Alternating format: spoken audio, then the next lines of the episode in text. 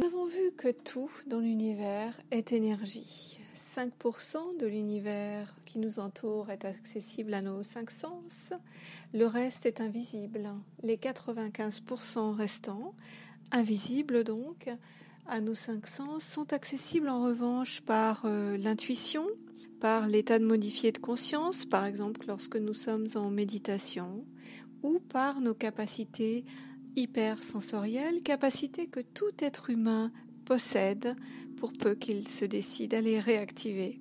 Nous avons également vu que les atomes sont constitués essentiellement de vide informationnel. Nous avons passé en revue le principe de non-localité, le principe d'intrication quantique qui induisent le fait que nous baignons, nous sommes littéralement plongés dans un champ quantique qui contient toute information existant dans l'univers, sans limitation de temps et d'espace.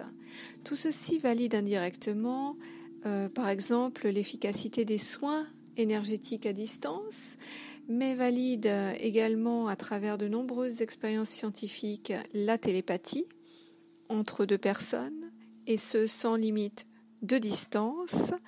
Ça valide également le fait que lorsqu'on utilise certains outils comme le pendule, les cartes de type oracle ou tarot, euh, les informations que nous sélectionnons entre guillemets euh, par ces outils ne sont pas des informations dues au hasard. Nous utilisons ces outils en fait pour aller puiser l'information dans le champ quantique, un peu comme on utiliserait un moteur de recherche pour aller chercher de l'information sur Internet.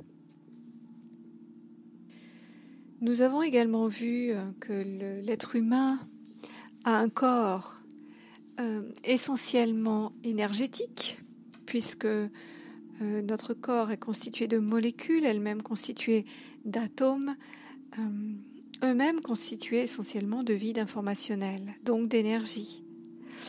Et notre corps géomagnétique, nous avons vu également qu'il a une telle puissance qu'il peut influencer la matière. Et d'ailleurs, les travaux sur euh, l'influence de la pensée sur la matière ont été euh, très fortement conduits par euh, Masaru Emoto, un japonais, un chercheur japonais qui a fait de nombreuses études dans les années 80, bon, qui sont très connues, mais que je signale quand même là en passant, sont des études sur l'eau et sur la capacité de la pensée humaine à influer sur la structure moléculaire de l'eau. Donc euh, on met un verre d'eau et puis on projette une pensée d'amour et nous voyons au microscope la structure de l'eau se changer pour évoluer vers une forme euh, extrêmement harmonieuse. Et si nous projetons sur ce verre d'eau des pensées de haine, nous le voyons à l'inverse euh, prendre une structure, enfin non pas le verre mais l'eau qui est contenue dans ce verre va prendre une structure immensément inharmonieuse à notre regard. Tous ces travaux sont euh, tellement répertoriés à la fois dans les livres et sur Internet que je t'invite à, puiser dans cet immense savoir qui est aujourd'hui diffusé si tu veux euh, approfondir un peu ces, notions. Nous avons vu que ce champ quantique porte euh, différents noms. Il y a un autre nom qui, lui, est utilisé par l'astrophysicien euh, français Régis Duteil. C'est l'univers superlumineux. Et donc ce champ quantique, cet univers superlumineux, ne peut pas être perçu par euh, les yeux et donc la réalité qu'il recouvre ne peut pas être vue par les yeux car les particules euh, incluses dans ce champ vont plus vite que la lumière. C'est une euh, réalité subtile qui est parallèle à la réalité physique. Donc cet univers superlumineux décrit que nous sommes tous reliés, qu'il n'y a pas, comme nous l'avons déjà vu, d'espace-temps, passé, présent, futur, puisque tout existe simultanément. Ce sont nos cinq sens qui ont besoin de, décrire un temps linéaire pour, nous aider à, à, naviguer entre guillemets dans cette réalité physique.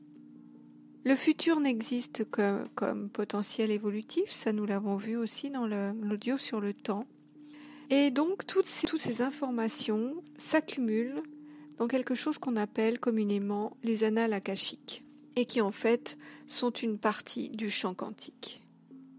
Voyons maintenant comment nous allons pouvoir voyager à travers ce champ quantique, ces annales akashiques, ces mémoires.